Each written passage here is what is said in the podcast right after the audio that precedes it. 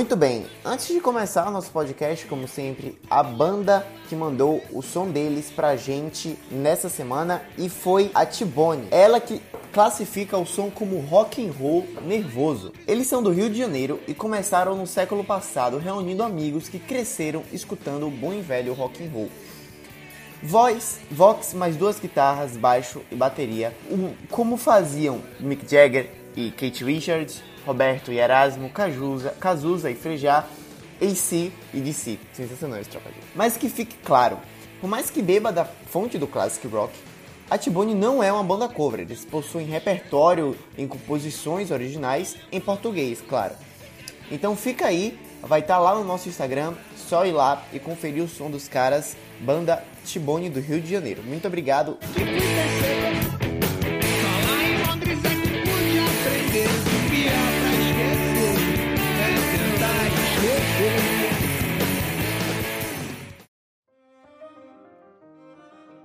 Olá, sejam bem-vindos ao Remasterizados e hoje promessa é dívida. Hoje a gente vai falar da parte americana do Live Aid, a parte que ocorreu na Filadélfia, no John Kennedy Stadium. Eu acho que é assim, né, Alisson? JFK. JF, é assim. JFK Stadium, é. Georgia FK Stadium. Esse Live Aid que foi assistido por 90 mil pessoas no estádio em um calor desgraçado, né? E como sempre, a nossa mesa aqui, Arthur, esse show aí foi Eric Clapton e o resto. Guilherme. Dessa vez eu vou falar duas coisas. A primeira é que eu concordo com a Tu. Que homem é Eric Clapton. E segundo, muito subestimado Live Aid nos Estados Unidos. É, eu discordo. Vamos conversar sobre isso aí. Alisson. É, Judas Priest pode não ter sido o melhor show, mas com certeza foi o melhor look. Hoje não temos a nossa Egil, que é o Thiago. Um Vai beijo, tomar no Thiago. cu, Thiago. Vai tomar no cu, Thiago. O Thiago está muito triste, É. porque Van Halen morreu. Ele não tem condição de gravar esse podcast hoje. Chris F. F, F. F no chat. F no chat. E vamos começar aqui, né? Aconteceu simultaneamente lá. Se você não ouviu aquela introdução, o contexto do Live Aid, eu não vou repetir aqui. Houve o nosso Live Aid sobre a versão que ocorreu em Wembley, que é lá a gente explica todo o início, todo o porquê que o festival aconteceu. Não vou repetir isso, então vamos logo para aquela pergunta que a gente fala antes de começar o debate. Cara, comparado com o Wembley, o que aconteceu em Wembley, o que aconteceu na Filadélfia, tá em cima, no mesmo nível ou tá embaixo para vocês? Embaixo. Ah, tá Ah, embaixo. vai embaixo, tá ligado? Mas, mas eu acho também que não é pra tanto como pintam, tá ligado? Porque, vamos ser sinceros, né? A gente que acompanha música britânica, a gente que acompanha a Inglaterra, querendo ou não. Como a Inglaterra é boa em fazer propaganda dela mesma, tá ligado? É, é, é a a autoestima deles, tá ligado? É porque, porra, teve o Queen, entendeu? Então, assim, aí eu entendo, né? O Queen fez o, o show do Live dos dois. O Queen realmente botou o teto lá em cima do show. É, o show na Inglaterra, porra, foi histórico. Muito graças ao Queen, né? A gente falou isso na primeira parte e tal. Mas assim, eu acho que também o show dos Estados Unidos, cara, não é um show ruim, não. Não é uma porcaria nem nada disso, não. Fica Mas- abaixo, fica, tá ligado? Mas eu acho muito subestimado. Acho que tem coisa muito boa. Mas eu é acho que porque, rapidinho, Guilherme, é porque já entra aquilo que, querendo ou não, o line-up do da Inglaterra já é, eu acho que já é superior. Os shows em si, as apresentações em si foram superiores, mas o line-up também já era superior. Aí eu acho que já cria essa ideia de que, porra, o dos Estados Unidos foi uma porcaria, os Estados Unidos foi uma merda, tá ligado? Cara, eu acho que teve muita coisa muito boa, assim. Não, é- não, teve coisa boa, teve muito. teve Não, eu entendi que você quis falar que comparado entre os dois, o da Inglaterra pesou mais, né? Isso, é, basicamente. Era mais banda de peso. Era, tinha mais bandas de peso ali dentro dos anos 80 no rock, tá ligado? É, rock mas não, na eu- música. eu- Impossível discordar de Alisson. Não, não dá de certa forma, eu discordo. Eu acho que a maior atração, a maior promessa, a maior expectativa estava em um show presente no Live Aid da Filadélfia, que era tão cobiçada a reunião do Led Zeppelin, né? A reunião do Beach Boys também aconteceu lá, que também Sim. acabou sendo um pouco... Mas a reunião do Led Zeppelin, cara, quando a reunião do Led Zeppelin foi anunciada, foi um estrondo. Todo mundo, ninguém acreditou que seria possível eles se reunirem depois de um pouco menos de ali de 10 anos. Enfim, a gente vai falar melhor sobre isso, mas eu acho que Antes, se você parasse assim pra analisar o line-up do festival inteiro, você olha, caralho, a reunião do Led Zeppelin é sem dúvida o que uma pessoa mais iria querer ver, sabe? Independente ou não do Queen. O que aconteceu depois é outra história. Mas eu acho que a maior promessa, a maior expectativa criada pra um show, eu acho que foi a reunião do Led Zeppelin. Comparando os dois lineups, cara, eu acho que fica muito pau a pau. Eu acho que até o Wembley pode ter. Eu, eu acho que Filadélfia teve um toque muito único, porque teve muitas bandas da Filadélfia, né? Que a gente não vai dar muita atenção aqui, a gente não vai falar delas, a gente vai falar das principais apresentações. Mas, por exemplo, na Filadélfia, de certa forma, você tinha um pouco mais artistas emergentes, né? Você tinha ali o Simple Minds, que estavam começando agora, a Madonna, que ainda não era a rainha do pop. Você tinha ali mais, mais artistas que estavam ali mais ou menos no mesmo estágio do YouTube de carreira, assim, Sim. sabe? Que tinha um hit ou outro, mas não eram gigantes, como falado, né? Enfim, a gente vai debater, mas, cara, eu acho que o som do show de Wembley é muito melhor. Eu acho que. Não, não, não tem nem conversa. Eu, eu acho que na Filadélfia, eu É, acho que eles tiveram. É, eu acho que eles tiveram muitos problemas técnicos, porque teve muitos shows que foram extremamente prejudicados. por Cara, eu não vou nem afirmar porque eu não tenho a informação, não sei, tá ligado? Mas assim, o que eu acho é que eles investiram muito mais na Inglaterra, sabe? Tipo, se tivesse X grana, assim, ah, vamos comprar equipamento e tal. Cara, eu acho que boa parte era pra um Wembley, sabe? Pra Inglaterra e tal, porque a Inglaterra era o foco principal. Tanto que, apesar que tinha um show, né, nos Estados Unidos e tal, é, os shows dos Estados Unidos, a maioria foi televisio- televisionado, em comparado com o Wembley, a galera conseguiu acompanhar mais de perto, entendeu? Então, sabe, parece muito que a impressão que eu tenho, por isso que eu falo que é subestimado, que o show dos Estados Unidos, sabe, era só um backup ali pra um, um show ou outro do, do Wembley que não era tão empolgante e tal, e Ah, tipo, eu acho que aí você já tá. Backup já é demais, não. Eu acho que também não foi um backup, não. Não, eu também não concordo que seja um backup, mas, tipo assim, a impressão que passa de que, tipo, é, se você for conversar sobre o Live Aid, pouca gente lembra dos Estados Unidos, sabe? E se lembrar dos Estados Unidos é uma coisa ou outra. Não, não, não tem nada. Ninguém vai chegar e falar. Até do Led Zeppelin, né? apesar que o Led Zeppelin teve problemas, a gente vai comentar lá pra- frente. Mas assim, ninguém ia chegar e falar, ah, tem um Led Zeppelin e tal. Tá ligado? Ninguém fala. Todo mundo vai falar o Wembley, todas as atrações de Wembley. Se não for o Queen, vai falar Dire Straits, vai falar Phil Collins, sabe? O problema da Eu reunião acho do- que- Rapidinho, só fazer uma piada agora. O problema da reunião do Led Zeppelin foi o Bohan ter morrido mesmo, sinceramente. Eu só, eu só queria Não deixar é piada, isso. é, é fato. Fácil, né, Alisson? Agora- graça, eu tô triste. É, eu acho que foi o único problema, assim.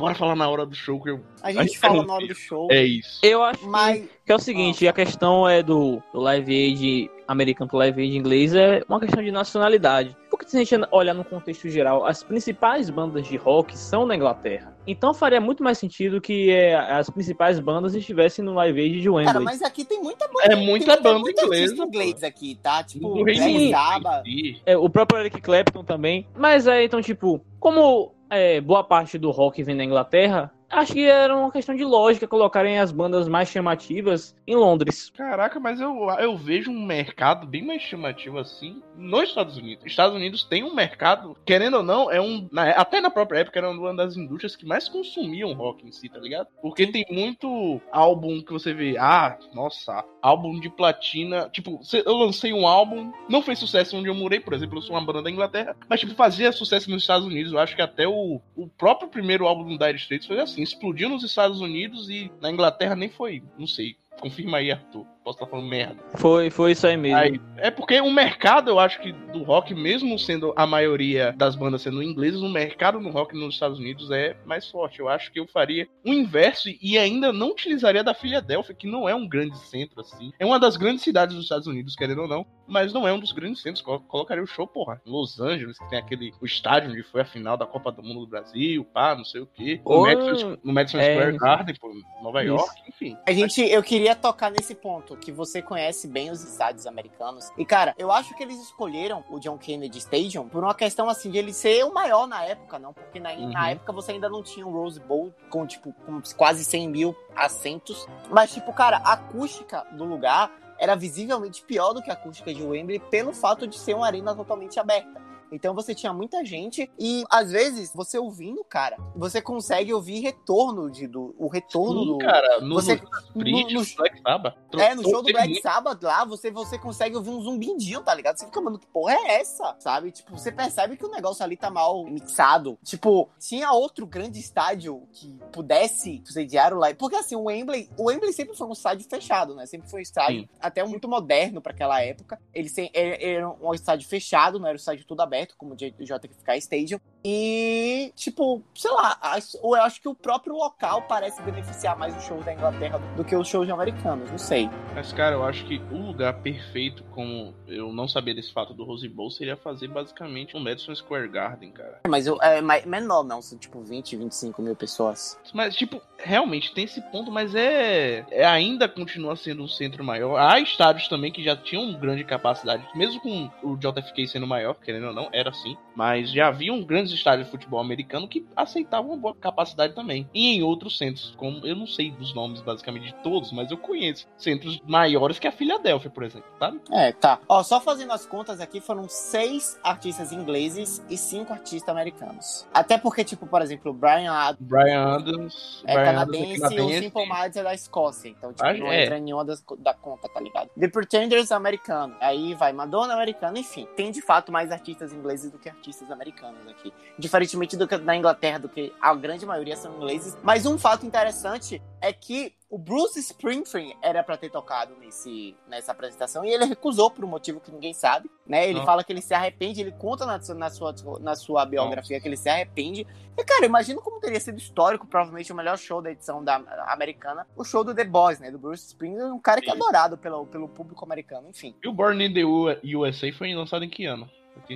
83, sei lá. 83. E aí já, já é meio, meio. tá perto, querendo ou não, sabe? É, eu acho ele que- tinha acabado de lançar, né? Deixa eu ver aqui, só pra confirmar. Não, mas o Bruce já era gigante nessa Não, época. é, 84, sim, sim, 84. sim. Deve- 84 ele- só imagina, cara, ele tocando lá Streets of Philadelphia, na porra do Live Aid, seria maravilhoso. O Dancing in the Dark, sei lá, o Born the Run, enfim. Mas é, vamos falar aqui agora sobre o que realmente aconteceu, sobre o que a gente realmente ouviu. Começando com esse show do Black Sabbath, A gente enrolou, hein? é, a gente conversou, a gente bateu um bom papo. Começando com esse show do Black Sabbath, foi- eles executaram Children of the Grave, Iron Man e Paranoid. Setlist, assim como se imaginar, como todos os outros. Cheio de hits, menos, obviamente. O único que não tocou hit foi, obviamente, Bob Dylan. A gente vai falar sobre isso depois. e... Ídolo. Ídolo. E aí, o que, vocês têm a me dizer sobre essa apresentação da, do Black Sabbath? Eu tenho uma Cara, pergunta pro meu amigo Ali Show, né? Os- tipo assim, eu não, não sei da, do rolo tal, do rolê. Ozzy Osbourne ele não fazia mais parte do Black Sabbath, é isso? Já. Ele já tinha saído da banda. Não lembro o ano, mas ele já tinha saído da banda. Que tinha entrado o Dio depois que fez o Heaven and Hell. Aí o Dio saiu, aí entrou. Putz, entrou outro entrou cara. o Ian Gilliam, É, o William Gilliam, do, do, do Deep Deep Purple, né? Purple. É. Aí Então, além do Led Zeppelin, seria uma reunião do Black foi Sabbath? meio que uma reunião do Black Sabbath, apesar que conta Ozzy mais Black Sabbath. Não conta- É, eles apresentam Ozzy e Black Sabbath. É isso, sabe? Aí, aí não conta assim como reunião, mas basicamente meio que foi. Mas rolou anos depois, o Black Sabbath se reuniu tudo certinho. Eu acho que nem faz muito tempo, mas é. É, 2014, não? é, Não, mas eles se reuniram, tipo, na década de 90 também. Isso, é. Em Eles se reuniram na década de 90. E, cara, é, a- o Ozzy, ele tava passando por uma fase meio difícil na vida dele. Ele tava visivelmente fora de forma, né? Pra gente não usar outro termo gordofóbico aqui, que hoje tá difícil. Mas, cara, eu acho que isso acabou prejudicando muito o show. A voz dele não tava boa. Eu acho que acabou não rolando. O Tommy Iommi também, acho que ele não tava com muita vontade de tocar. Cara, eu não gostei, de- é, eu não gostei muito dessa apresentação no Black Sabbath, não. Em, Não sei em vocês. Iron Man tava meio perceptível que tava meio, meio lento. Tipo, o É, Geezer- sim. o Geezer Butler, que é o baixista, ele tava tacando pau, pau, pau, pau, pau. Em Iron Man tava meio perceptível que o tempo tava mais devagar. Tan, tan, tava meio, não sei, eu também senti um pouco dessa má vontade do Tommy Iommi nesse show. Eu acho que a única música que se salva nessa apresentação é Paranoide. É paranoide. É, não, Paranoide o negócio ficou bom Foi mesmo. bom, foi sinistro. Foi. Gostei. Difícil Paranoide ficar ruim também, convenhamos. É, Concordo. Eu concordo com o Arthur, em- com o Arthur em tudo, velho. E, mas assim, eu não consegui perceber, sabe, essas falhas e tal. É, eu não achei algo, sabe, ruim. Eu curti. Não... Eu acho que é aquela definição que o Alisson deu pro Dark Side of the Moon. É bom.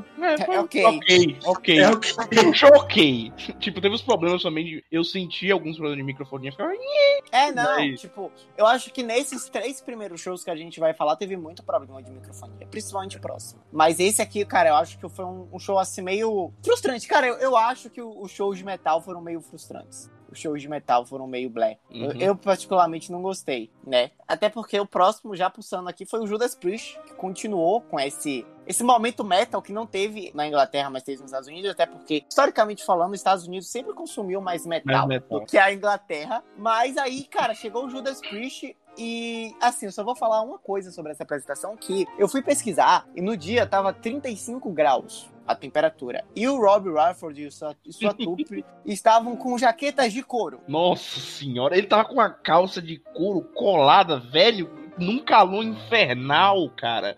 Não, não dá. E, tipo, 35 graus tava fazendo meio que, né, na cidade, mas, tipo, ali tinha muita gente, era muita Tinha gente muita gente, respirando. exatamente. Deve, sei lá, devia estar uns 40 graus, um forno fácil ali, cara. É, Aí- e, e é engraçado que o Judas Priest, eles só foram saber que eles iam tocar no Live Aid praticamente dois dias antes. Eles estavam na Bahamas, trabalhando no álbum Turbo, não sei o que é, nunca ouvi, não sei se... Ah, é bom o álbum, Alisson? Eu gosto, mas, tipo, tem fã de metal que pega no pé porque tem muito sintetizador. Foi a época Ah. que também o Iron Maiden fez o Somewhere in Time, que tinha muito dessa sintetizador, mas enfim. É, eu, eu É, gosto. Eles estavam lá fazendo na Bahamas esse álbum. E ele, tá- cara, naquela época o Live Aid ele era falado assim 24 horas por dia, 7 dias por semana. Todo mundo falava do Live Aid que ia acontecer, foi uma expectativa de fato muito grande. E eles só ligaram lá e eles voaram tipo, no dia anterior, eles saíram de Boama.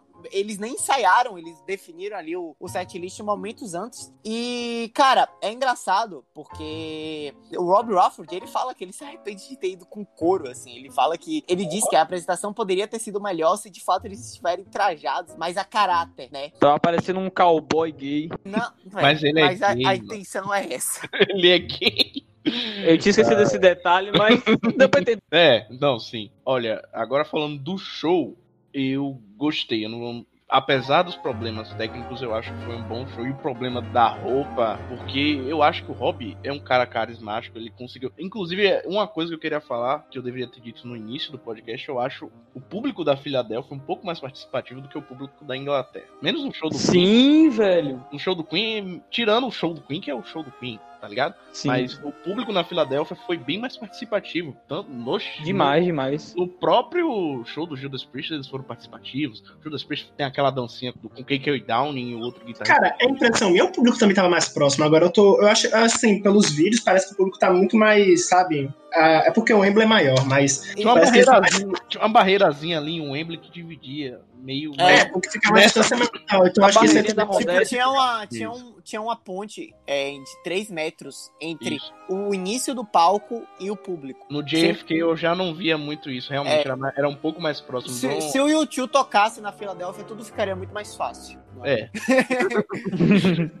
Mas, mas enfim, eu achei um bom show, cara. Tipo, achei que faltou um grande hit deles, que era Breaking the Law. Breaking the Law, eu ia falar isso. Breaking Eu achei the que Law, também mas- falou Breaking the Law. Mas, tipo, tem outros dois hits deles também. Porra, é refrão pegajoso, You, another, ah, you Got Another Thing Coming. E o É. Living After Midnight. Living After Midnight. Dois refrões Exatamente. assim, pega na mente, rapidinho. Mas faltou Breaking the Law, porque, putz, todo Cara, mundo... Breaking the Law é, o riff- É. é. um dos riffs mais fodas do metal, assim. É todo isso, mundo conhece, todo mundo tá ligado. Cara, é, eles tocaram Breaking the Law, mas foi no final, em outra... Eu vou falar disso no final, relaxa, Uhum. tem história de bastidor aí, enfim. Mas e aí, os viajantes que não conhecem muito Judas Priest, Guilherme e Arthur?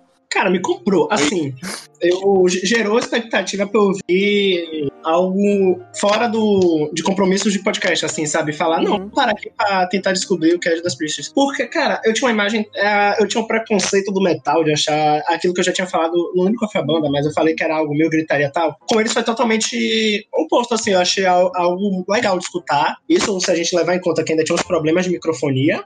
Fora que o Live Aid, cara, foi um show que, assim, se você parar pra escutar agora, não tem como você. Só se remasterizarem, né? Mas mesmo assim eu acho difícil. Porque a- o público, cara, tava muito alto, tava muito empolgado. Principalmente nos Estados Unidos, que a gente tava comentando agora. Então, se tivesse algo limpo, cara, eu acho que eu me apaixonaria logo à primeira vista. Porque é bom, eu gostei. Eu achei melhor que o Black Sabbath. Ah, eu acho que foi melhor. O show. Não, foi, Eu foi gostei melhor demais que o Black também. Sabbath Mesmo. Eu acho, é- é porque eu acho que o, o Judas Priest estava com mais vontade de tocar do que o Black Sabbath. E, tipo, você percebia que eles estavam mais animados, tinha uma presença de palco muito maior. E é uma banda que, apesar de eu não curtir muito o som deles, eu acho que eles são bastante competentes, sim. E que é, eles conseguem, sim, levar o público a se animar e conseguem fazer um som bem legal. Aqui o Rob também é um, um ótimo frontman. É, é a um banda puta front. A banda tem um. Principalmente as músicas do setlist, apesar de não ter Breaking the Law, tem um som mais alegre. Porra, Living After Midnight, tá ligado? É muito. Né? Acho que realmente agradou. É, e tipo, eles fizeram esse show aí antes do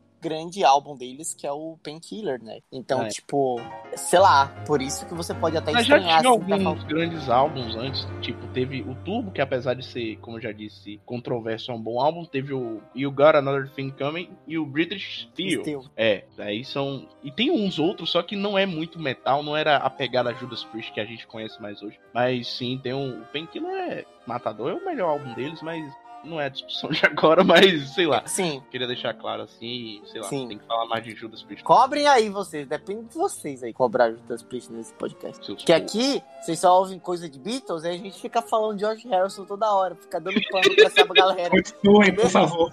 É, correção, Fica dando pano pra maluco aqui, dá nisso. Correção. Por favor, continue.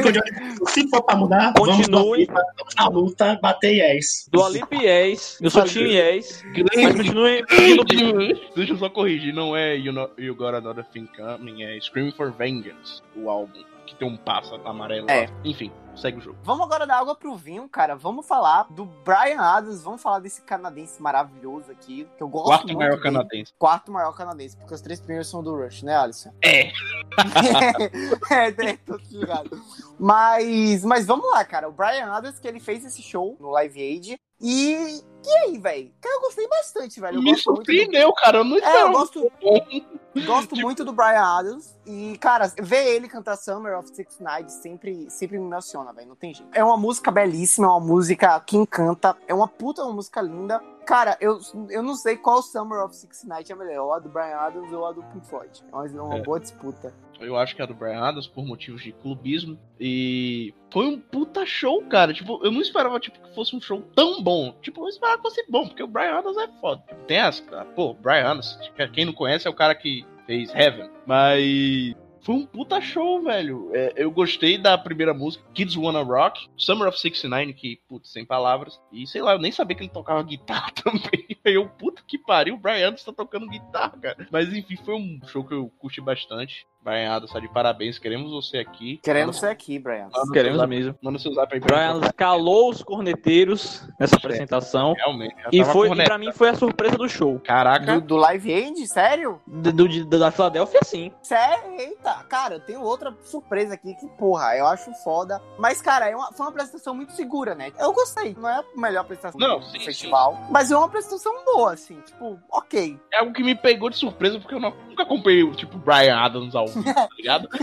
Não é isso. Não tô dizendo que é a melhor apresentação do Live Aid. Não, não. Eu digo que, tipo, de todas, foi a que mais me surpreendeu porque eu não esperava tanto, entendeu? Uhum. Uhum, perfeito. Continuando, então, vamos falar dos Beach Boys, uma das bandas mais importantes da história da música. Eles que foram bastante importantes nos anos 60, né? Fizeram lá o Pet Sounds, que é um álbum primoroso. E eles se reuniram depois de quase 20 anos pra tocar no Live Aid. E, cara, o que, que vocês acharam deste show, velho? Eu já vou Antes de eu dizendo. falar do show, eu vou falar algo polêmico aqui, cara. Que a gente, todo episódio a gente fala de Beatles, cara. Eu acho que o maior rival, né? Não que não bem rival, mas assim, eu acho que o, o grupo que batia de frente não, não- não chegava a, che- a chegar junto. Que aí tem um nível de distância. Mas assim, a galera fica rivalizando muito Rolling Stones. Eu acho que The Beach Boys, cara, é o que entre Rolling Stones e, e The Beach Boys, The Beach Boys batia muito mais de frente com os Beatles. Eu Inclusive, esse álbum, pode falar show. Não, porque, tipo, foi uma banda que surgiu junto ali, mais ou menos, né? Começou Isso, na época, nos 60. É, são músicas que meio que se parecem, sabe? É um, é um meio. Mas eu acho que o Beach Boys continuou com aquele bagulho mais. Como é que a gente chamava? Tinha parte 1 Beach Boys não tinha Yoko Ono. E aí é. Por aí. É, eu acho que o Beach Boys, a carreira em si deles foi mais iê, iê, iê. O Beatles teve toda aquela mudança que a gente discutiu. Sim, sim, concordo contigo. A discografia, inclusive escutem, pra quem não ouviu, escutem. A gente falando dos meninos de Liverpool. Não, é que, inclusive, cara, na época né, da discografia do, dos Beatles, na segunda parte, eu tava falando do livro, né, do George Martin. E assim, o Pet Sounds, ele foi lançado em 66, né? A 66 também foi lançado o Revolver. Em 67, cara, iria chegar o Sgt. Purpose. E, cara, eles falavam que ainda tem gente que fala que o Pet Sounds é melhor do que o Sgt. Purpose. Que, sabe, pra você ver como é que como eles batem de frente. E o próprio George Martin falava que era uma banda que realmente dava riscos, que é uma é a banda americana, né? Então, porra, o, o mercado americano tava colado com os caras. Aí que é o diferencial dos Beatles, né? Que os Beatles conseguiram conquistar a Inglaterra e depois conquistar o mundo junto com os Estados Unidos e o mundo, né? Porque se pra conquistar o mundo tinha que conquistar os Estados Unidos. Só que, porra, os caras americanos tinha o público, né? A galera ia apoiar americano, é, aquele modo de vida americano mesmo, apoiar, é, ser nacionalista, né? E é uma banda que batia de frente. E esse álbum, pode você ver, falam que é melhor que o Revolver, é melhor do que Sgt. Peppers. E eu, eu acho que há casos e casos. Eu não, eu não concordo, mas é um, é um álbum muito bom, sabe? É um dos melhores dos anos 60, sem dúvida. Escutem Na Pet verdade, Sounds. Nunca cheguei na verdade o Pet Sounds, segundo os próprios membros do Beach Boys, foi inspirado no Rubber Soul. Eu ia falar isso, cara. Eles têm, de fato, eles foram a principal banda que concorreram ali com os Beatles, né? Por uma certa parte, até o Rubber Soul, porque depois do Rubber Soul virou uma coisa totalmente diferente. Mas, Isso. tipo, cara, o Pet Sounds é totalmente iê, iê das ideias. E esse show é totalmente iê, iê, das ideias. Cara, eu acho esse show totalmente saudosista, cara. Ah, com Tipo, certeza. a- a- até da forma que eles executaram as, as músicas ao vivo. Sim. Cara, California Girls é incrível. I Want to Be Nice é uma. Cara, eu considero I Want to Be Nice uma das melhores aberturas de álbum da história, porque é é uma música foda pra caralho. Good Vibrations também é muito foda, mas, tipo, velho, faltou. Eu acho que só não foi perfeito Eu sei. porque faltou Barbara Ann. Barbara Ann. E God. God Only Knows também. God Only Knows. God Only Knows é linda, maravilhosa. Mas. É, só falando aqui, o setlist foi California Girls, Help Honda, I Want to Be Nice, Good Vibrations e Surfing USA. Cara, faltou o God Only Knows, que é uma música lindíssima. E mas eu acho um sh- show maravilhoso, uma apresentação maravilhosa. Eu acho a melhor reunião do Live Aid, pau no cu do Led Zeppelin. Concordo, E- muito. Concordo, craque.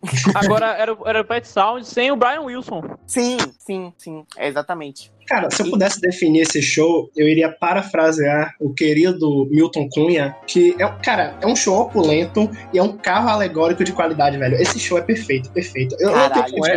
Agora- como é?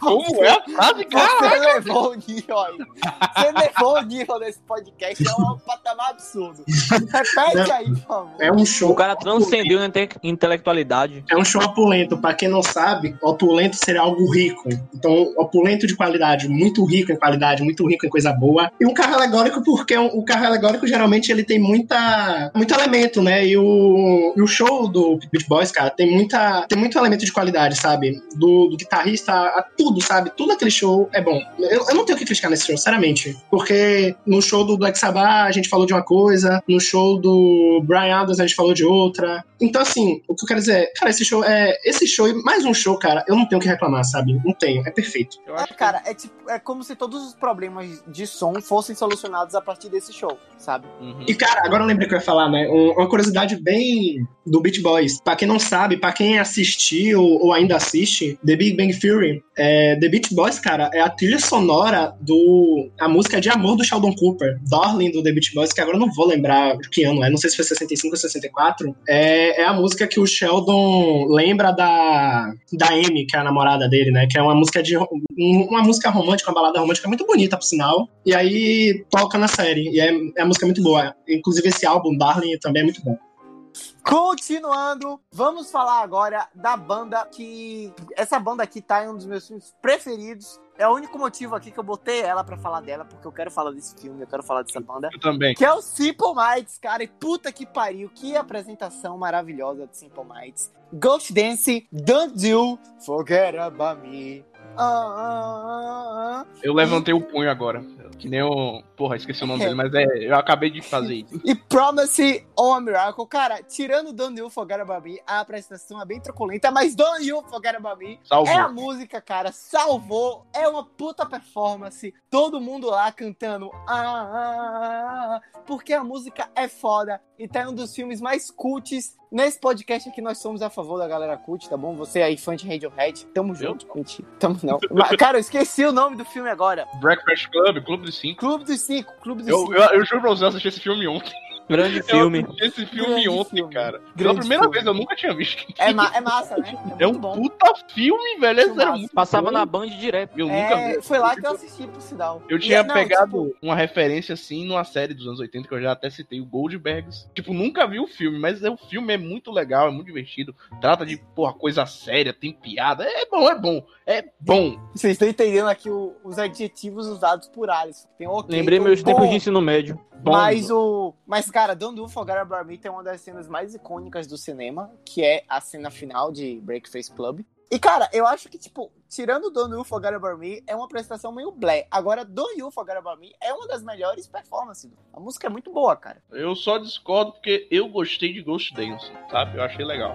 Não sabia que era Simple Minds até ouvir o, o, o, o- quando falar, não, escute isso. Mas já conhecia essa música, tipo, conhecia, no caso, Don't You Forget About Me, mas, tipo, por escutar assim na rua, mas não parar pra falar, hoje eu vou ouvir isso. Mas não. Aham. Aí conheci, aí depois eu vi o, o filme ontem e gostei pra caramba e, sei lá, tava escutando até na estante a música e fui rever. É, o- sim, sim. Mas é um O Simple Mind, se traduzisse o nome pra português, ia aparecer muito o nome de uma banda de pagode de quintal. Mente Simples. Parece um refrão de pagode. É, mente simples.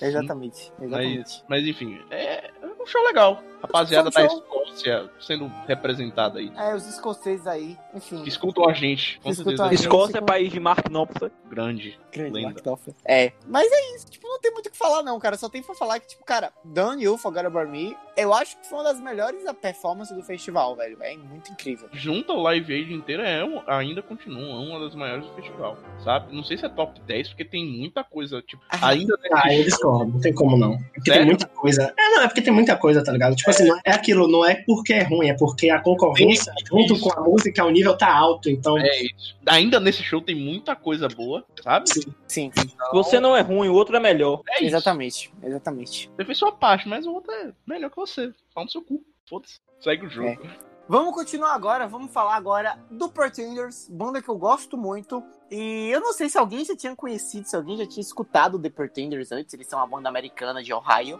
E aí, cara? Cara, eu gosto, eu gosto muito dessa apresentação. Eu acho o The Pretenders uma banda muito boa ao vivo. Eu acho que a. Esqueci o nome da vocalista agora. Ela manda muito bem, ela é uma excelente frontwoman. E, cara, é um. Hum, É, um, representatividade. é tem que ter, né? Tem que ter. Brabo. E, cara, Os millennials adoram. Cara, você quer minha opinião sobre esta banda? Eu, fa- eu, eu, eu elogiei Judas Priest, eu falei, não, Judas Priest eu vou parar e vou escutar. Cá entre nós, não vou escutar. Eu estou me enrolando, me enganando, mas The Pretenders eu já segui no Spotify aqui já, cara. Que banda perfeita. É muito velho. massa, velho. Eu gostei também. Bom, velho. Muito bom. Eu, eu tô aqui. Porque assim, né? Eu, eu fui dividindo as bandas, botando aqui os critérios que eu achava. Eu botei ela entre melhores apresentações e subestimadas, cara. Porque. é Muito uma puta apresentação, Eu cara. gostei bastante, cara. E você vai escutar Judas Priest se for arrombado. Você vai ver se você não escutar. Também te amo, Alexão. É nóis.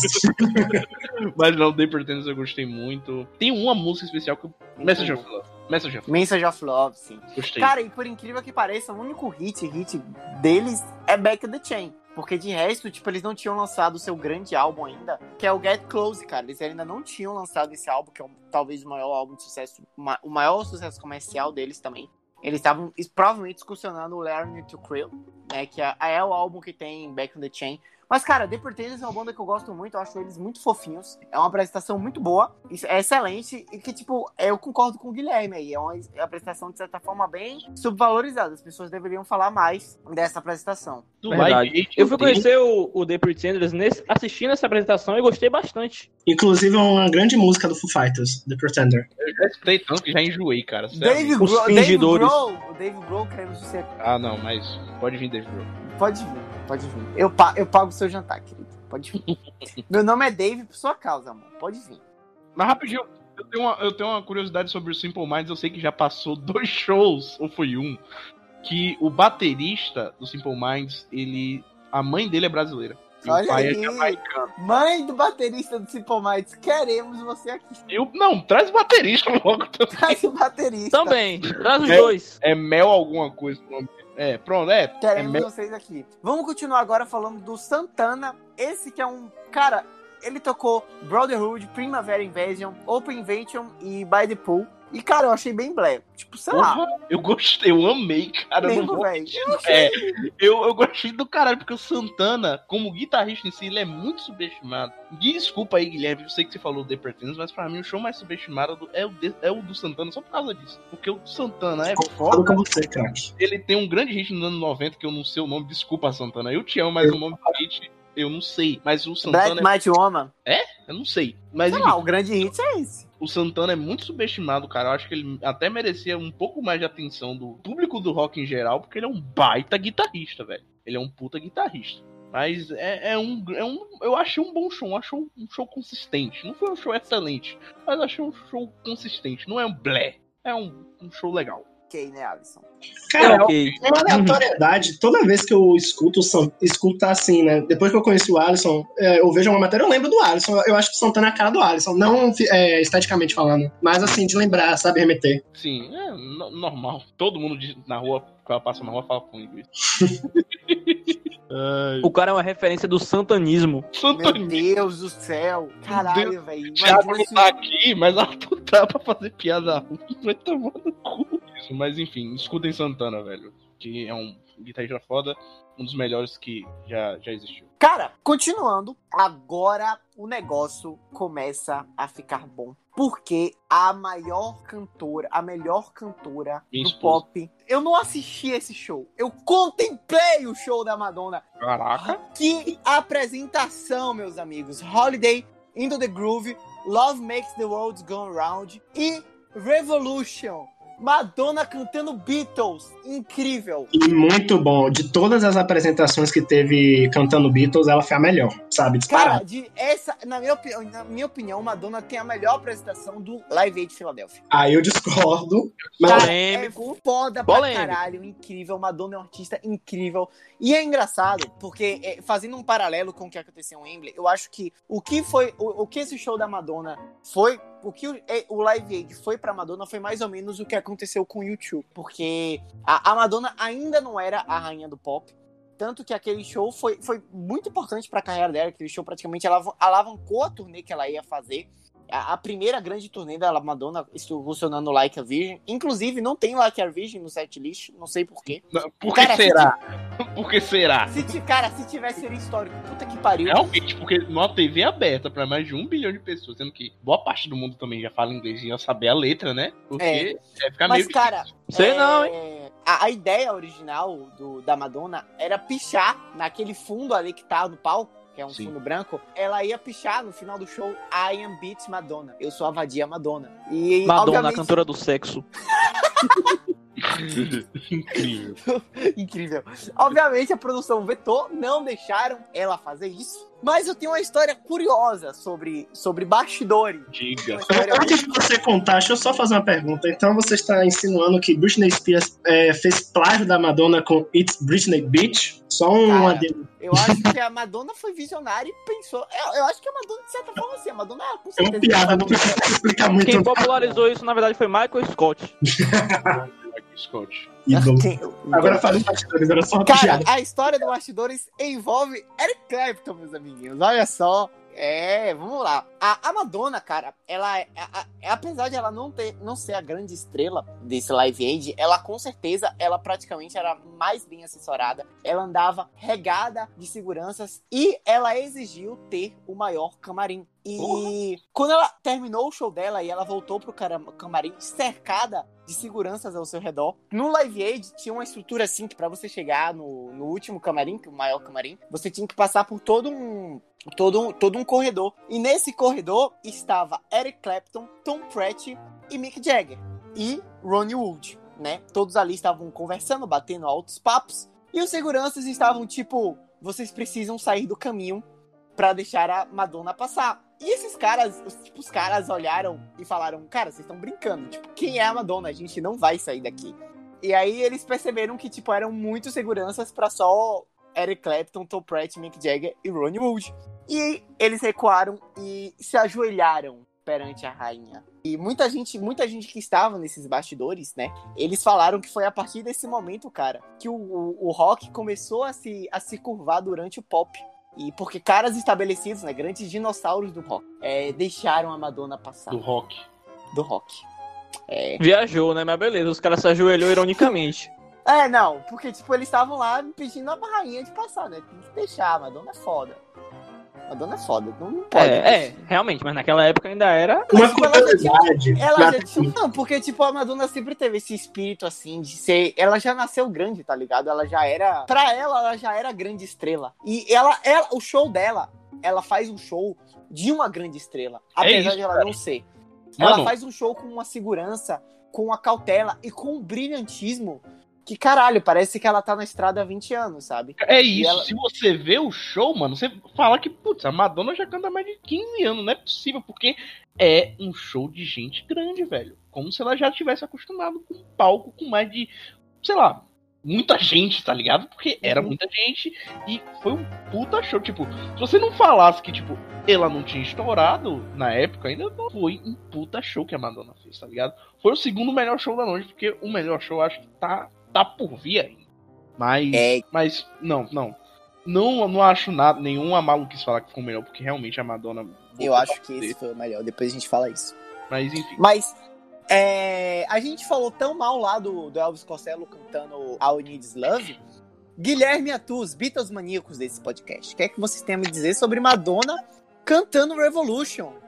Cara, Muito perfeito. braba. Eu, eu só vou fazer um parêntese aqui, porque não sei se a gente vai comentar, mas teve uma, uma garota, uma senhora, sei lá quem é ela, que cantou Imagine, nossa senhora, conseguiu superar o Elvis Costello, apesar que Imagine não é dos Beatles, mas ali de, do- da bolha Beatles, cara, foi a pior apresentação, que é da Pat Smith cantando Imagine. É, não, Teve isso, a Paris Smith? Sim, cara, eu não, não conheço ela, perdão. Ah, eu- se eu soubesse, se eu, não, se eu tivesse visto isso, eu teria colocado, porque eu adoro a Paris Ah, então se quiser corta, mas, cara, Tá, é tenebroso.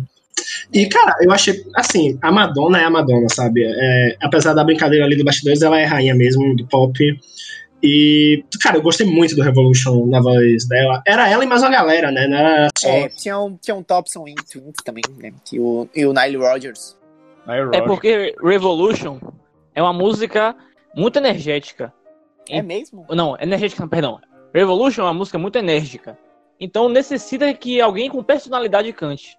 E pra que alguém melhor do que Madonna, do, do, Eu- eu não cantora com personalidade? personalidade, Cara, só uma curiosidade, né? Porque eu falei de uma curiosidade do The Beach Boys, eu tenho que trazer uma curiosidade da Madonna. Ali, show, adivinha quem tem single com a Madonna?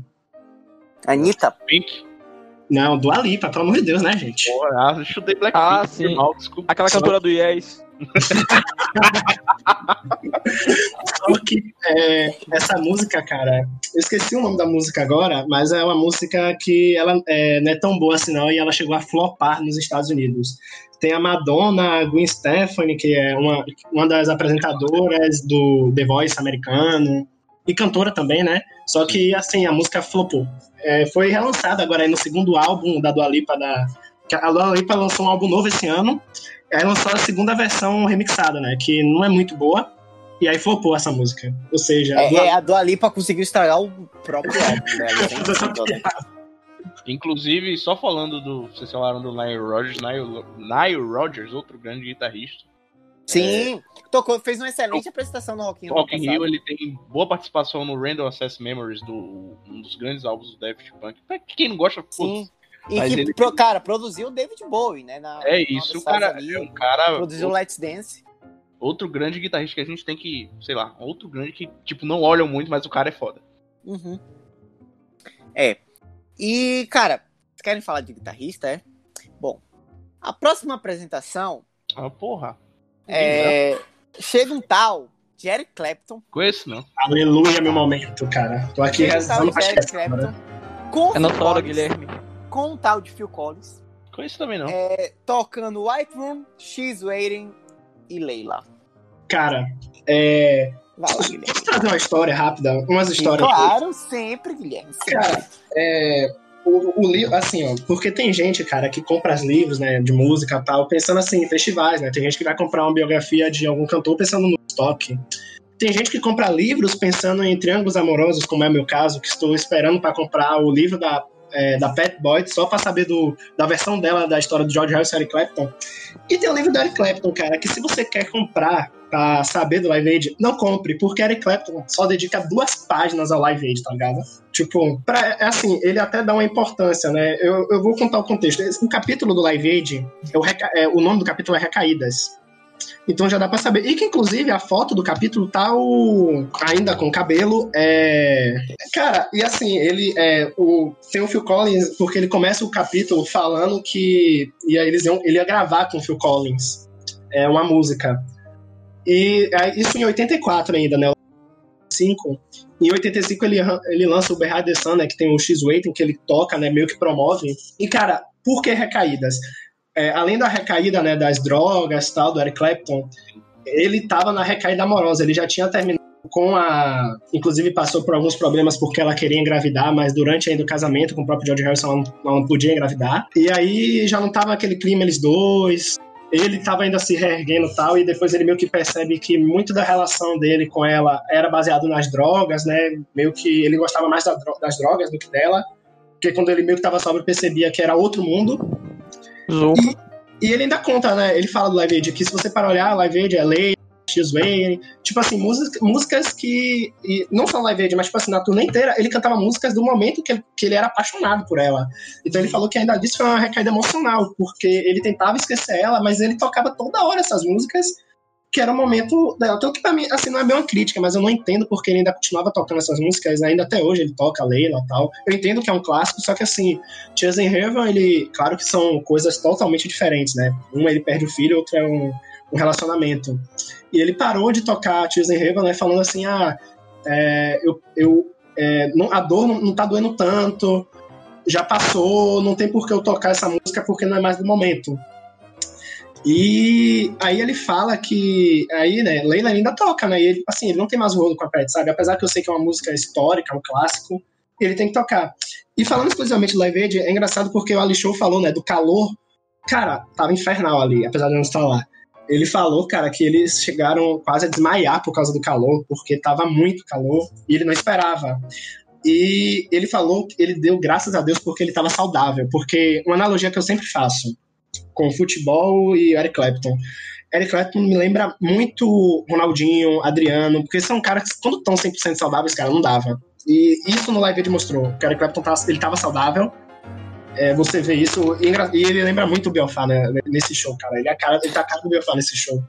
E, Biofá com queixo de gaveta. e, cara, ele é saudável, velho. Ele arrasou, tá ligado? É, é, o meu show favorito, tá ligado? Não sei, tem um pouco de clubismo? Tem. Mas, cara, ele arrebentou, sabe? Foi perfeito. E a gente tá falando da microfonia. Ele falou também que quando ele foi tocar White Room, é, ele não encostou a boca no microfone como ele fazia antes, por conta justamente dessa microfonia. Que ele teve que é, cantar um pouco mais afastado, mas que ainda assim escutassem ele. E ele cancelou o show na época para poder ir pro Live Aid. Ele tinha show em Las Vegas, sabe? Uma turnê, né, pra promover o Behind the Sun. E ele cancelou só pra ir pro Live Aid. Só que assim, ele conta bem pouco do Live Aid, sabe? Ah, tinha um show, tal. Tanto que nesse capítulo ele fala mais do Phil Collins, e ele não cita o Phil Collins no Live Aid, fala do Phil Collins, do Roger Waters, né, que ele conhece Roger Waters tal. Um abraço aí pra Thiago, inclusive, que é grande fã do Tim Roger. Mas assim, ele não canta nada, ele não, não aprofunda no, é, no Live Aid, sabe? Live Aid, sendo que foi uma das melhores apresentações, sabe? Ele saudável tal. Foi uma... o, o foda é que. É, vai ver também, ele não tinha tantas memórias do Live Aid, apesar que o show histórico mas o que deixa triste é que, porra, foi uma puta apresentação do Eric Clapton. O cara deu aula, tá ligado? É, tanto que eu ainda, eu ainda tava brincando com o Ali Show, né? É, nos bastidores falando que não é à toa que chamou ele do Deus da Guitarra, sabe? Porque ele saudável, ele tava dando aula, sabe? Pra mim tem shows e shows. Se a gente comparar é, com da Inglaterra, juntar tudo, cara, pra mim o Eric Clapton tá lá no topo brigando, sabe? É, é, muito bom, muito bom esse show. O livro também é foda, velho. É, a, a contracapa do livro é, tem assim, não é um livro de memórias, é um papo de bêbado, é rock and roll, né, que é uma citação do York Times. E é bem isso, sabe? O Eric Clapton é rock and roll do início ao fim da carreira dele, apesar que a, eu espero que a carreira dele não chegue ao fim agora, mas cara, ele é um cara muito, muito foda, ele tem muito para agregar. A gente já falou dele nos Beatles, sabe? Aquilo que eu brinquei ainda no primeiro episódio, né? Ele, ele, ele parece o Diego Souza do futebol, ele vai pra tudo que é banda, só que ele agrega muito. Ele, até no Cream, né, que o Thiago gosta tanto, tava falando do Cream, ele agregou muito, sabe? Ele não é um cara de, de baixo, só de baixos, ou de altos e baixos. Ele é um cara de altos, e quando tava embaixo porque tava doente, mesmo assim ele entregava algo. Mesmo ele louco, ele entregava algo, sabe? É, é foda, Eric. Sei lá, eu acho que não tem mais nada Cara, pra falar, não. velho. É, Gu- Guilherme deu uma aula aqui. A Ah. gente tá, fica até com vergonha de incrementar alguma coisa. Eu, Não, quero, eu quero incrementar, eu quero incrementar. Eu tô lá. Você, É você só- tem essa moral, Alisson. Não, mas não é nada sobre o Phil Collins, é um bagulho totalmente nada a ver, mas agrega. Por quê? Phil Collins, como vocês sabem, caros amigos, ele estava na Inglaterra. Eu E, ia tipo, falar isso. o Live Aid é no mesmo dia. Aí você fala, como o Phil Collins parou na Filadélfia? Do nada. A questão é muito simples. Existem dois Phil Collins. Ah. Pronto, acabou, não, não vou mais falar porra então, não. Mas enfim, voltando ao assunto. É, na época, ainda rodava o Concorde. Aí você vai me perguntar, que desgraça é Concorde? É o bairro onde eu moro? Não. Concorde era um avião comercial supersônico que rodava. Ele rodou durante até meados do- dos anos dos anos 70 até 2000, quando teve algum um acidente brutal. Mas enfim, é um avião que chegava assim, sei lá, 2 mil quilômetros tranquilo, sabe? Velocidade de cruzeiro dele é 2 mil quilômetros, de boaça. E a viagem, caros amigos, foi de 3 horas, de Londres a Filadélfia. O avião deixou de funcionar, Alisson? É, teve um acidente brutal com ele. Aí é, pararam e também não era comercialmente não era viável manter porque comercialmente não era viável manter o Concorde porque eram passagens muito caras por ser um avião supersônico e o meio que o acidente foi um meio que um não foi uma desculpa mas um dos motivos que parou porque faziam viagens de lugares muito específicos e eram viagens caríssimas só para quem tinha dinheiro mesmo É, inclusive a primeira viagem do Concorde foi de Paris ao Rio de Janeiro em 1976 agora Rapaz, o nível, assim, é primeiro a aula de Guilherme, depois a aula de Alisson, rapaz. Arthur, a gente, a gente somos privilegiados. A gente tá... Agora, Demais. calma. Eu, eu, eu- eu vou até parar de fazer piadinha. Não, daqui o nível é o nível é alto. Agora sim, é o melhor show Mas- do Live Aid, do Phil do Rapidinho, não, só falando a quilometragem, são exatamente 5.701 quilômetros. Só isso aí, tranquilidade. Que o percorreu. Agora podem. Sente a pressão, neném. Corta, disse que não é mais fazer piadinha. Continuando, então, o Eric Clapton saiu de cena, o Phil Collins continuou pra tocar Against All Dudes e In The Air Tonight. E, cara, que apresentação do Phil Collins. O Phil Collins é incrível. O cara tá... Cara, velho, o Phil Collins é foda. Ali Show, você que é um grande fã de In The Air Tonight, não teve a virada de bateria, infelizmente. Triste. Fal- Triste. E, cara, isso pra mim é a tua música, mas a apresentação foi muito boa. Não, a apresentação, até a própria apresentação da Inglaterra, como até já disse, faltou a bendita virada de bateria, porque é, é um porra, é um Quando show da o hype, a, a música É o- assim muda, né? É, tipo, no, no rap, no trap tem um. Não sei se no trap tem, mas no rap tem o drop, tá ligado? É como se fosse o drop da música. Né? Nossa, rap, porque é eletrônica, gente, desculpa. Tem um drop. É, o- a bateria entrando era, é como se fosse o drop da música, velho. Mas não tocou, mas o show realmente não comprometeu, porque é o Phil Collins, né? É o melhor vocalista do Gênesis, né, galera? Então a gente tem que respeitar. Eu sei, é só, foi só pra incomodar. Mas. É, é. Foi, é, um- é um baita show do Phil Collins, é um nível Phil Collins de qualidade. É, o que não é. Cara, o que não é nível Phil Collins, parece que ele já tava cansado, velho. Não sei explicar o que aconteceu. Porque o Phil Collins continuou no palco. Fofuso. Cara, eu acho que é uma, é uma boa definição. Eu acho que ele ficou confuso, velho. Porque aí quem subiu foi o, o Tony Thompson. É como ali um, um, ah, um baixista de contratado. E o Led Zeppelin. O Led Zeppelin, cara, como a gente já falou lá no início, talvez a, a apresentação mais Baterista. cobiçada. É, o Tony Thompson com bateria. Cobiçada. E o Led Zeppelin se apresentou no Live Aid tocando rock and roll, Waterlord Love e Starway to Heaven.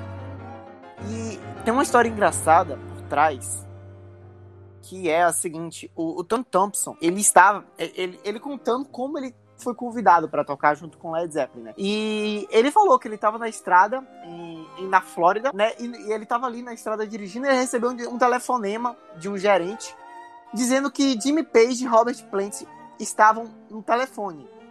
Ele respondeu, tá, certo, e desligou o telefone. Ele não acreditou. Meia hora depois, meia, hora depois, o mesmo gerente liga e diz: Tony, não desligue o telefone. Eu tenho Robert Plant Jimmy Page uma ligação às 3 horas de Chicago e eles querem falar com você. Ele, e o Tony Thompson ele ficou meio que tipo, sério? Como assim? Ele não acreditou. E ele falou que eles foram convidados para tocar na reunião. Ele foi convidado para tocar na reunião do Led Zeppelin. E cara, é. Tu, assim, todo mundo concorda hoje em dia que a apresentação foi ruim. O, os próprios envolvidos, né? O, o Phil Collins, ele, ele disse que a apresentação foi ruim. O Jimmy Page disse que a, a apresentação foi ruim. E o Robert Plant disse que a apresentação foi ruim. Mas eu, eu quero saber de vocês, cara. O que foi que aconteceu? Cara, simplesmente parece que não rolou, velho. O que foi que aconteceu? Não, cara, pra falar do Phil Collins, que falar que ele manteve. Pô, o cara viajou num avião supersônico pra tocar e os caras ainda estão reclamando. É isso, pô. Não, quem, ó, pra reclamar do Phil Collins tem que ser muito mau caráter ou tem que ser burro, não cara, dá. É, e olha que o Phil Collins eu... tinha cabelo. É, o, o, questionamento. O questionamento que eu faço é, tipo, precisava ele ter tocado em Wembley? Não, não. Tipo, não precisava. Eu concordo, também não precisava, porque tinha literalmente um baterista contratado pra tocar, mas eu não sei o que aconteceu.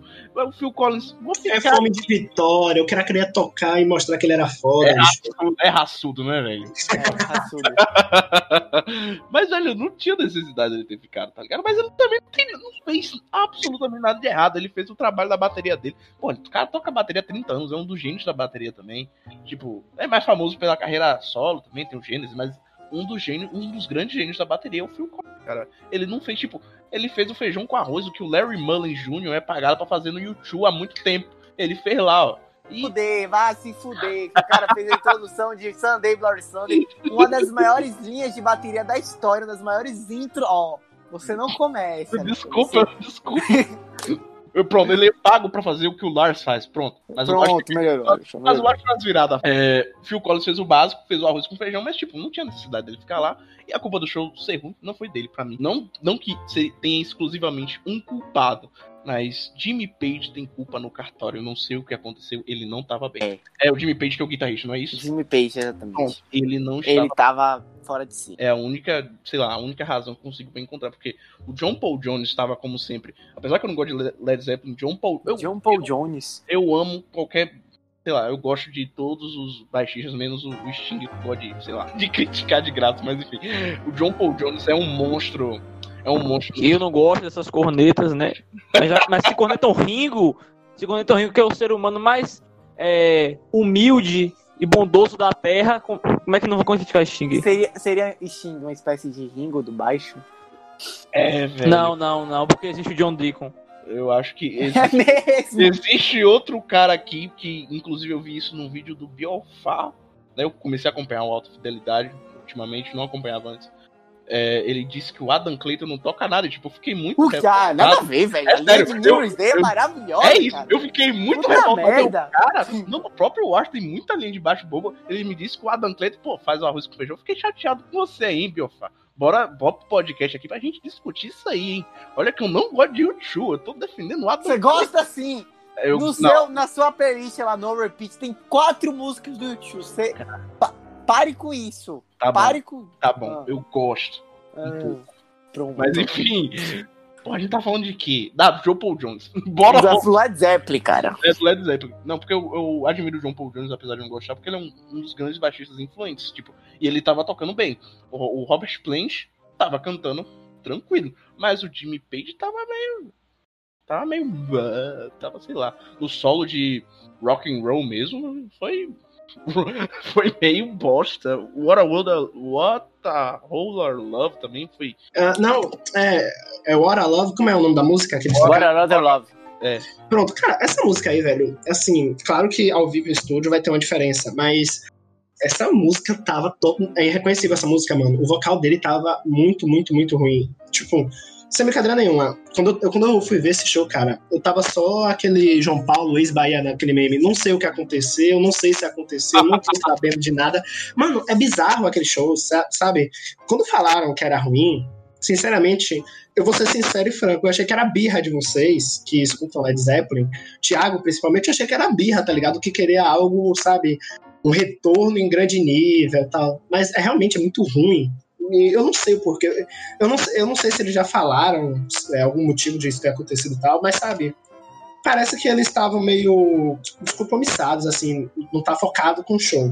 É a impressão que dá, é, eu não, não curti. É, e, e o engraçado é que, lendo relatos de quem estava lá, é, falam que a apresentação do Led Zeppelin foi a mais aplaudida, cara. Tipo, passaram cinco minutos aplaudindo quando eles terminaram Star to Heaven.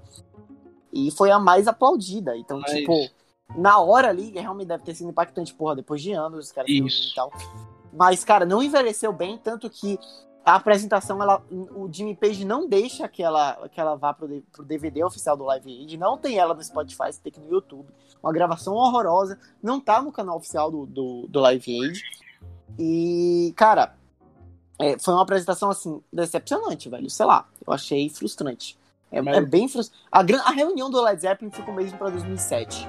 Vamos falar agora de uma apresentação de uma banda que eu gosto muito, muito mesmo, que é o Duran Duran, cara. O Duran Duran, eles fizeram a última apresentação dos cinco integrantes originais, né? Até Sério? 2003, sério, quando eles fizeram, pra- quando fizeram a reunião.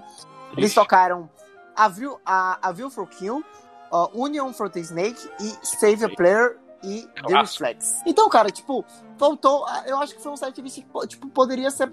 Foi um bom show, eu gostei. Uma apresentação muito boa. Mas poderia ser melhor se tivesse Hungry Like Wolf e Under on the Dome. E Ordinary Road. Cara, se tivesse Ordinary Road, ia ser Nossa muito senhora, ia ser, ia ser tenso, viu? Mas não escuto muito Duran Duran, sabe? Só Save a Play Original, é, Ordinary World, que é pra cumprir a tabela, né? Uhum. Pra tá aqui. Mas foi, foi, eu gostei da apresentação, apresentação ok, ok. É, é uma apresentação, boa apresentação. Ok, nível Dark Side, vou patentear isso agora. Nível, Patentear. nossa, nível Dark Side agora, vou patentear. Mas não, foi uma apresentação maneira.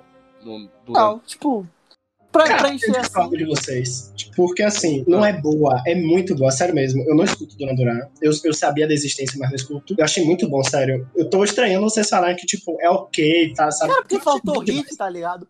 Lá no, eu sou o hipócrita. Lá no último episódio do, do Ember, eu reclamei que os caras só estavam tocando hit. Aqui um bocado de gente tocou lá do B, eu tô reclamando. Cara, eu ia falar que é muito bom, sabe? Eu me empolguei bastante. Eu acho, eu acho que tá no meu top 3 dos Estados Unidos, sabe? Sério? A gente vai Sério, falar eu- sobre isso daqui a pouco. Eu gostei demais. Mas mais pra frente a gente conversa. Continuando, vamos falar de apresentação do Mick Jagger, Lonely at the Top, Just Not Tonight e Miss You. Apresentação, na minha opinião, frustrante, cara. Eu pesquisei por que, que os Rolling Stones não tocaram como Rolling Stones, eu simplesmente não achei uma resposta. Se alguém Tipo, souber, Frustrante porque a apresentação é ruim? é ruim, cara, mas poderia ser melhor, velho. Cara, Cara, tipo, Eu fantástico. eu acho. É isso, eu já Tipo, Eu gostei não falo- demais, Pra, não tenho o que pra mim, reclamar. pra mim não é a. Mick Jagger então no pau. Então, cara, eu, eu acho que a, o, a, a melhor apresentação é a apresentação seguinte, cara. Eu acho que quando entra a Dina Turner, o negócio embala e puta que pariu. Aí sim, na minha opini- opinião, é a melhor apresentação. É Mas que, o Mick Jagger sozinho, sei lá. é que eu já tava botando o bolo todo, mas tipo, o Mick Jagger sozinho, eu acho que ele foi bem, não vou mentir pra você não. Ele, Não, cara. a É, energia natural do Mick Jagger em seu frontman, tá ligado? Eu acho que já, já, foi, já é incrível só por isso, sabe? sim. Mas sim. ele com a Tina Turner, nossa irmã, Nossa, cara, quando a Tina Turner entra, o negócio É fica isso. sério. Tina Turner é foda. State of, the State of Shock, Bone Sugar, It's on Rock and Roll, But I Like It. Cara, é incrível, é fantástico, na minha opinião. Cara, a voz da Tina Turner é. É muito boa. é, a voz da Tina Turner é angelical, cara, é muito boa. Ela, ela tem uns agudos fantásticos que pouca gente na história, com poucas vozes, conseguem atingir. E, cara, é, é muito bom, velho. É muito Sim, bom, é é fantástico. Cara, eu 2 a acho 0. que. Como tem, rápido, como tem uma música dela que diz Simple the Best. Ela é Sim. Symbol of the- Cara, eu senti falta dela apresentando música solo dela, sabe? Já tinha Senti lançado? falta. Já tinha lançado? Não, Cara, é, antes de passar o Mick Jagger, só vou falar uma coisa. É, assim, eu achei o show fantástico, eu discordo de Davi. Mas eu concordo que com a Tina Turner o show cresce. E era algo que era pra eu ter comentado, velho, no, no episódio do Frontman. Que o Mick Jagger sozinho, ele já é fantástico por si só, cara. Só que poucos, quando, é, quando tem a participação especial, sabe, consegue ter química. E, e pelos shows né, que tem no YouTube e tal, que vem uma participação especial do Mick Jagger, não tem um show que eu falo assim, nossa, o Mick Jagger não tem química com tal cantor. É incrível como o Mick Jagger ele consegue se adaptar a todo mundo. Todo mundo. E, e fica espetacular, sabe? Dá pra você contar nos dedos e falar, não, é com o Tina Turner, eu acho que ele já teve com o David Bowie também, não, o David Bowie também é perfeito, sabe? Todos são top, sabe? É, é, eu, assim, eu não entendo, David, desculpa, é, quando você fala assim, poderia entregar mais, porque. Realmente poderia entregar mais porque é o Mick Jagger, a gente sabe. Não, eu falei poderia entregar mais e o mais, no caso, é a Tina Turner. Ah, sim. Ah, agora sim. Agora, porra. Ah, concordo, é, concordo com isso também. Mas assim, não é um show, sabe? Não é um show, show muito foda. Muito, muito foda. Porque é muito incrível. A Tina Turner Com tá certeza. viva, né? Tá Não com 80, Tá sim. tá com 80 e poucos anos, é. Tina E Turner ainda que era canta. uma grande fã de Ayrton Senna. Verdade, tem ela em 93, se eu não me engano, aí na última corrida em Adelaide, na, na Austrália, a Ayrton Senna estava lá, a Tina Turner estava fazendo, tava fazendo um show, Simple the Best. O Simple the Best da Fórmula 1 e o Simple the Best da música, tá ligado? Então, foi incrível, foi um show, foi algo legal, é uma curiosidade maneira sobre a Tina.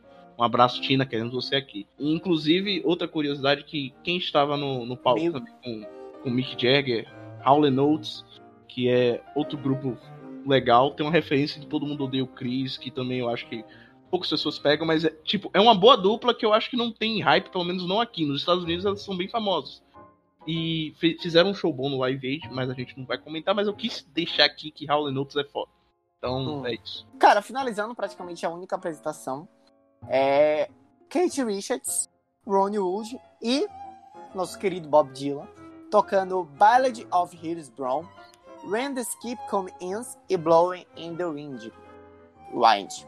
E cara, por que, que os. Tipo, eu real queria saber por que, que os Rolling Stones não tocaram como Rolling Stones, se não tava todo mundo lá. É isso. E eles tocaram meio divididos assim, mas tudo bem, Não paciência. tem nenhuma história Eles estavam se odiando na época. E, cara, o que, é que vocês acharam? Guilherme, Escola Bob Dylan fez, deu aula no, no, no Live Aid? Cara, escola. ó, Desculpa, mas é, escola Bob Dylan não decepciona. É, é incrível como Bob Dylan entrega o que todo mundo espera, que é nada, sabe? Tipo, não precisa. mas, assim, você nunca espera que o Bob Dylan vai chegar rockstar. Você sempre acha que o Bob Dylan vai chegar com a cara meio de morto, que meio É que que ele não tá à vontade de tocar, tá ligado? que ele não tá, que parece que estão botando arma na cabeça dele, estão obrigando ele a estar incrível, como A todo cara dele é tipo assim, ó. Desgraça, cabeça louca, ir pra casa. Não, é tipo. É, eu entendo, porque assim, é um show, né, que visa algo maior do que a música em si, né? Que é a fome na África e tal. Só que dá a impressão, cara, que o Bob Dylan não, não quer estar ali. É igual no. Que eu acho fantástico, no clipe do the World tal, que a cara do Bob Dylan, velho. Primeiro é ele dublando, né, no clipe. E a cara dele que não tá nem aí pra isso, sabe? De tipo, pra ele tanto faz tal. No fundo eu sei que não é isso, que ele tá realmente se importando. Não é uma apresentação ruim. Não, não, é isso que eu ia falar, não é uma apresentação ruim, não. Eu gostei demais. É, é, é legal, é legal, é bacana, mas tipo, cara, sei lá, velho, se, o- se o Bob Dylan. Faltou hits. Mas exige hit de Bob Dylan, cara, sei lá, velho. Tipo, se, o Bob- se ele Ah, exi- não. Faltou os grandes sucessos da carreira, então. Não, eu acho que não, mano. Se ele, cara, eu imagino como se ele tivesse tocado o Like a Rolling Stone, a putaria que não ia ser, tá ligado? Os maiores refrões da história do rock. E seria E os foda, Rolling Stones entrando no palco junto com ele. com os. Caralho, exatamente, com o Like É. a Rolling Stone com o Rolling Stones, né? Já que o Ronnie Wood e o Kate estavam lá, seria incrível. Agora vocês me deixaram expectativa pra imaginar isso. Mas, cara, sei lá, eu, Davi, sei lá. hum, eu acho, cara, que, tipo assim, eu, não é bem o estilo Bob Dylan ser o cara rockstar. Não só pelos estilos da música dele, cara. Só que ele é um cara que ele não passa energia. é, de um cara que tá à vontade, de um cara que quer fazer acontecer, sabe? Qualquer música, Bob Dylan cantaria do- da escola Bob Dylan mesmo, de ser reservado tal. Eu acho que ele fez mais um show pela causa, né? Porque se fosse por vontade própria, duvido que ele faria, sabe? É, eu, também, eu também acho. Uhum. Sabe, um exemplo, se fosse Bob Dylan pra cantar Puxão, ia ser tipo, eu sei, Ana. Sabe, essa aquilo ali morto. É uma música que é alto astral, ele ia botar uma música morta. Não que eu, tô, que- não que eu esteja criticando ele, mas ele não é um cara O da próprio energia. acústico, o próprio acústico MTV dele é assim, né? Então. Cara, eu acho que é muito de gosto, sabe? Eu acho que É. é o perfil dele, ele não vai mudar, até porque. Ele muda o arranjo de um bocado de coisa lá.